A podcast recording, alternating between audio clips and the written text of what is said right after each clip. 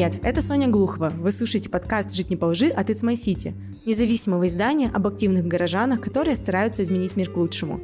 В этом выпуске мы пообщаемся с Владом Постниковым, главредом Екатеринбургского издания «Вечерние ведомости». Это первое СМИ, которому вменяли статьи о дискредитации использования вооруженных сил Российской Федерации. Мы поговорили с Владом о том, как читатели собрали им почти всю сумму для уплаты штрафов, а также о противостоянии цензуре.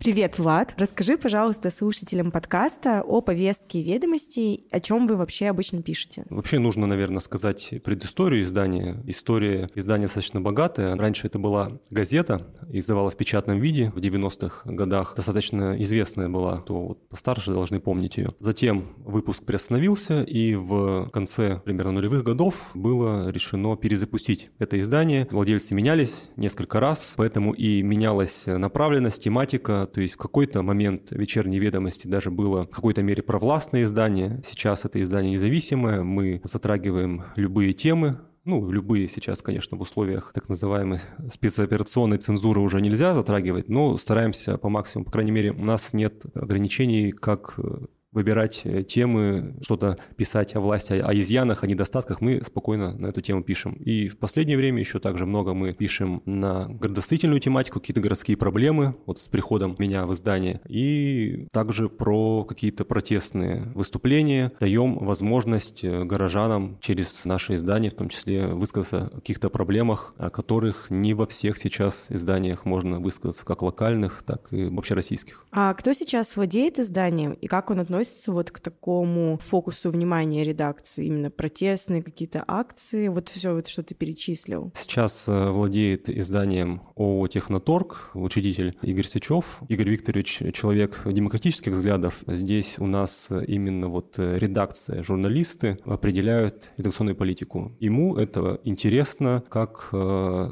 социальная функция. Если так грубо говорить, это для него как ну, может быть, хобби, что вот иметь свою СМИ, которая может поднимать проблемы, которые другие СМИ там в силу своей, может быть, законтрактованности с властью не могут поднимать. Нас mm. сейчас ограничивает только вот это законодательство, э, откровенно говоря, репрессивное по отношению к журналистам. Больше ничего нас не ограничивает. Да, говоря о репрессивном законодательстве, недавно вступили в силу постановления о штрафах в отношении вашего издания. Расскажи, за какие именно это публикации было? Да, нас э, оштрафовали, полиция составила протоколы, на мой взгляд, откровенно незаконные. Полиция вообще здесь не должна была вмешиваться в э, деятельность СМИ, поскольку для этого в России есть специальный орган Роскомнадзор. Началось все с публикации абсолютно сухая новость, объективный факт, без какого-либо авторского мнения. Новость была о задержании уличного художника, которого задержали со стикерами. Там было одно слово нецензурно, не буду произносить, второе слово «груз-200», написанное через букву Z латинскую. Эти стикеры были опубликованы в телеграм-канале Вечвет, причем опубликованы были в частично заблюренном виде, нельзя было прочитать их полностью, только догадаться можно было. Иллюстрацию новости изображением этих стикеров полиция сочла дискредитацией использования вооруженных сил российских за рубежом. Составила протокол, ну, суд этот протокол застилил, оформил штраф 150 тысяч рублей. Затем второй протокол с ним интересней, э, поскольку я уже считаю, что здесь сыграла роль обида полицейских. Дело в том, что 27 мая мы опубликовали видео, попало э, оно к нам в редакцию с регистрацией регистратора полицейского, это наш эксклюзив был, о том, как в Екатеринбурге 6 марта этого года во время антивоенного митинга полицейские очень жестко людей э, сажают на снег, там подсечка их, э, женщин в том числе на снег посадили. Публикация этого видео, оно очень сильно разошлось, оно разошлось по всем э, российским телеграм-каналам, потом даже зарубежных видел, там в крупнейших украинских телеграм-каналах, там где по 2 миллиона подписчиков, это видео тоже было опубликовано. И в полиции после этого очень расстроились, не знаю, огорчились, взбесились, наверное. Тебе это кто-то лично говорил, это, или это Нет, твои предположения? Нет, э, не мне это лично говорил, но, так скажем, человек, которому я доверяю, это сказали лично. В целом, эта версия, я считаю, правдоподобна, потому что 27-му это видео выложили, на следующий же день, это был не рабочий день, по-моему, суббота, 28 мая было, сейчас точно не скажу. Полицейские составили протокол, в нерабочий день утром вышли, и 54 факта дискредитации еще у нас нашли. Что в пользу этой версии говорит? Они это прошли даже без процедуры, которая вот предшествовала с нашим предыдущим протоколом. Это шло несколько недель, пока там один начальник начальник согласует в ЦПЭ, ЦПЭ передает, значит, в УМВД по Екатеринбургу, а здесь просто в один день полицейская села одна и нашла эти 54 факта дискредитации. Ну, видимо, решили, что 54 протокола оформлять это уже слишком будет, оформили все это в один протокол. Вот по этому протоколу нас оштрафовали еще на 200 тысяч. Итого, получается, на издание, на учредителя, на ООО «Техноторг» навесили штрафов в 350 тысяч рублей. 18 августа они вступили в силу. А затем еще я узнал о штрафе на меня, как на главного редактора, за публикацию на сайте. Тоже абсолютно нелепый протокол. Новость от 24 февраля о том, что в Екатеринбурге э, заявили антивоенный митинг. Митинг против так называемой спецоперации в Украине. Эта новость была проиллюстрирована фотографией пикетчика с одного из предшествовавших этому пикетов, где у него в руках плакат с зданием в Грозном, разбомбленным, фотографии 90-х годов, и надпись «Нет ну, далее слово из пяти букв, которое сейчас запрещено у нас Роскомнадзором произносить. Вот и зацепились к этой иллюстрации. Все, значит, тоже главный редактор дискредитирует использование вооруженных сил тем, что допустил публикацию, где проиллюстрировано вот таким вот образом. Новость, причем 24 февраля, когда еще не были приняты эти законы, но суды у нас на это, как обычно, не посмотрели, застилили еще вот штраф в отношении меня на 100 тысяч рублей. Я причем узнал о нем из СМИ, из СТАС. Вот так вот удивительно получилось, поскольку меня не уведомляли, мне ничего не приходило на почту. Я не знал о судебном заседании.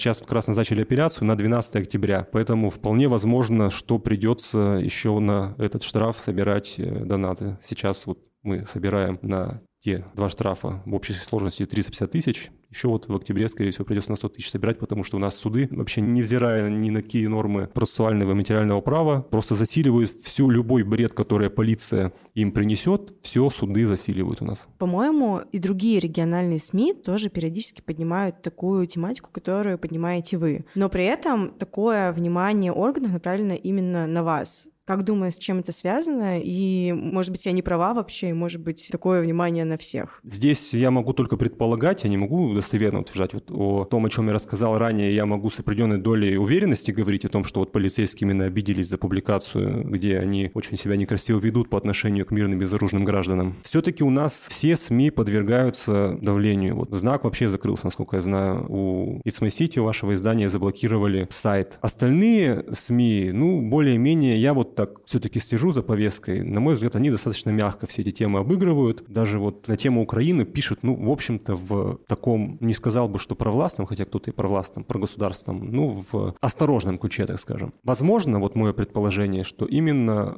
полицейский, то есть где-то корень вот этого инициатива преследования нашего издания, она находится либо в ГУВД по Свердловской области, либо в городском МВД, поскольку мы часто пишем еще даже с тех времен, когда вечерние ведомости, ну, считалось более таким провластным изданием. Мы часто пишем про полицейских, про бездействие полиции, про всякие случаи коррупции в полиции. То есть очень много эксклюзивов у вечерних ведомостей именно вот из этой сферы. Вероятно, полиции это не нравится городской, и поскольку знакомясь с материалами дела, мы видим, что именно полицейские все эти материалы составляют, никакие другие органы там не задействованы. Возможно, это вот такая месть, они думают, надеются, напрасно надеются, что таким образом они нас заткнут. Одну из статей вам вменяли за новость, где говорилось о задержании вот художника, о чем ты говорил. Я даже не поняла, когда читала об этом в интернете, как именно эта публикация дискредитировала вооруженные силы РФ. Вы же просто распространяли информацию о том, что кто-то совершил какие-то действия и получил какое-то наказание за это. Конечно, это вызвало э, недоумение и у меня, да и у всех э, здравомыслящих людей. Более того, у нас адвокат задавал вопрос в суде полицейской по фамилии Назарова, которая составляла этот протокол. Задает вопрос. Это новость достоверная? Достоверная в этой новости какой-то достоверный факт излагается. Она говорит, да, достоверный факт. А в чем тогда дискредитация? Ну вот буква Z, она, значит, в таком вот непозитивном контексте. Вот, значит, это дискредитация. Так они объяснили. Без экспертизы, без каких-то там дополнительных вопросов, не знаю, там, читателям, которые увидели в этом дискредитацию. Я более чем уверен, что никто в этом никакую дискредитацию не увидел. Но вот полицейская так посчитала, судам сейчас этого достаточно. Я еще что хочу сказать про наше издание. Мы в марте, после того, как вот эти вот законы были приняты, выпустили заявление редакции и приняли решение, что мы не пишем о боевых действиях на территории Украины вообще. То есть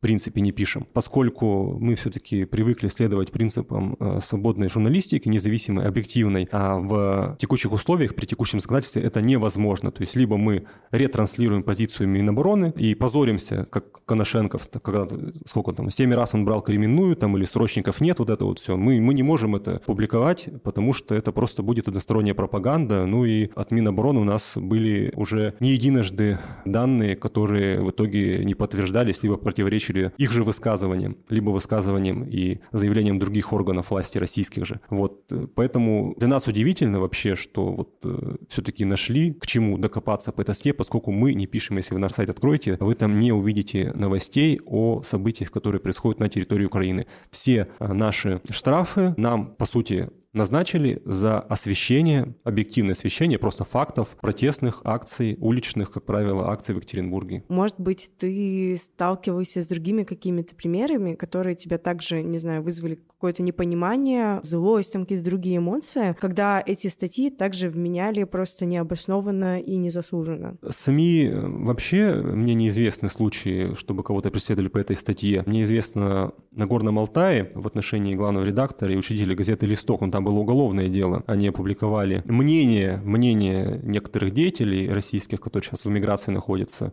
и получили из этого уголовное дело. Сейчас в СИЗО находится Сергей Михайлов. Более мне неизвестно, чтобы СМИ по этой статье штрафовали, тем более штрафовали за освещение каких-то объективных фактов. Что касается граждан, то случаев абсурда их много. Сейчас сходу можно вспомнить, когда там за 8 звездочек, 3 сверху, 5 снизу штрафовали людей на 50 тысяч за это. Дело Юрия Шевчука. Обвинили человека в дискредитации армии, в то время как он э, лично сам в 90-х помогал этой армии там на свои деньги, не особо это пиаря, покупал там протезы контуженным солдатам и так далее.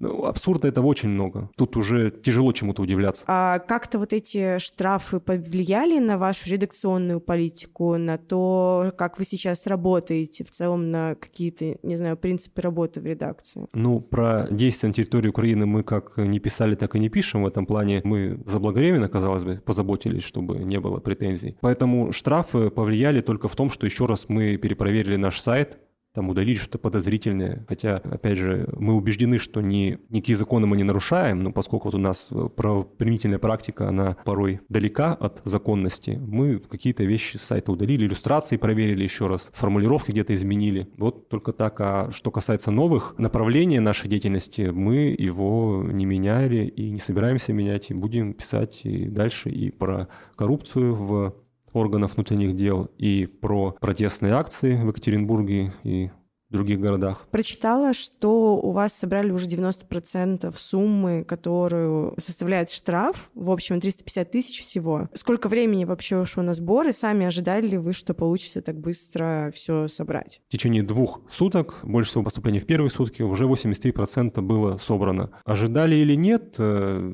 да, у нас были разговоры в редакции по этому поводу, там, опасения у некоторых журналистов, как вот так, соберем, не соберем. Я никаких прогнозов не делал. Давайте вот собираем, посмотрим, что будет. И в целом можно сказать, что самые лучшие, наверное, ожидания оправдались. Не вовремя у нас так получилось, что в городе Евгения Ройзмана а, закрыли, поскольку он бы в своем канале обязательно разместил тоже раньше он размещал у нас э, журналистские, активистские Елене Шукаевой собирали штраф, он тоже в своем канале размещал, и очень быстро удалось собрать. И, конечно, мы тоже рассчитывали, я лично с Евгением Владимировичем знаком, для него бы не ставило труда у себя в канале репостнуть, и тогда мы, может быть, вообще собрали за сутки этот штраф. Но вот так получилось, сейчас они не ведут телеграм-канал, опасаясь вот этой меры пресечения расплывчато написанной. И нам вот пришлось без помощи Ройзмана собирать, но, как видно, мы справились и без Евгения Владимировича. Из-за этого не думаете, например, начать э, вводить донат, либо какие-то другие системы монетизации? Как вообще на какие деньги сейчас в целом живет вот э, ваше издание «Вечерние ведомости»? Донаты вводить мы не планируем из-за опасений в провокациях, чтобы признали издание иностранным агентом. Сейчас э, «Вечерние ведомости» существуют на деньги учредителя, можно сказать, это благотворительность такая, поддержка независимых СМИ, а плюс какой-то доход от э, Яндекс рекламы. Ну, в принципе, деньги небольшие, но вот какие-то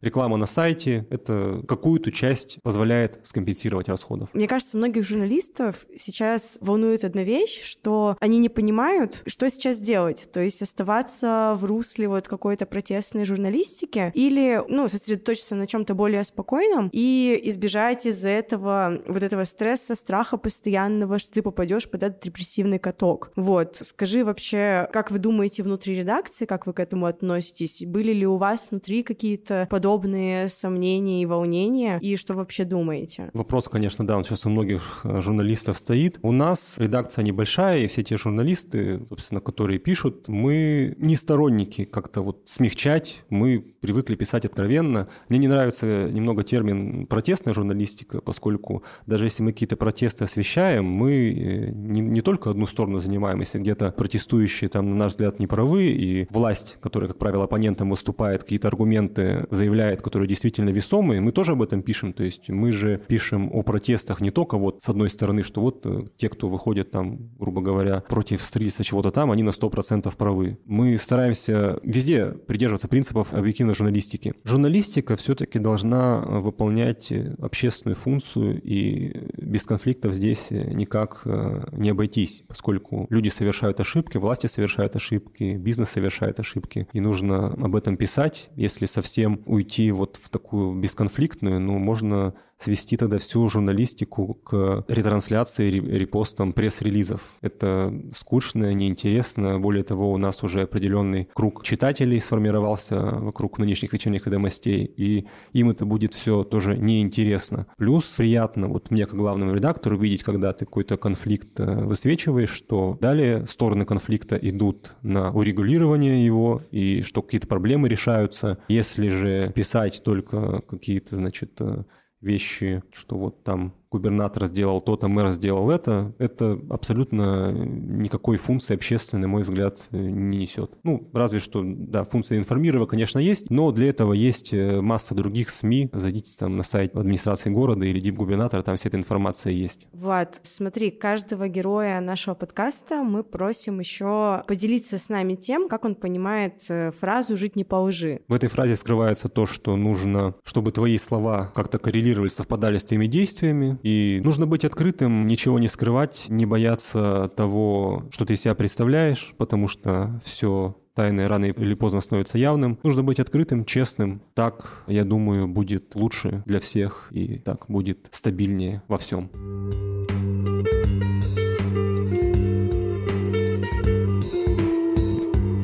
С вами был подкаст «Жить не по лжи» от My City.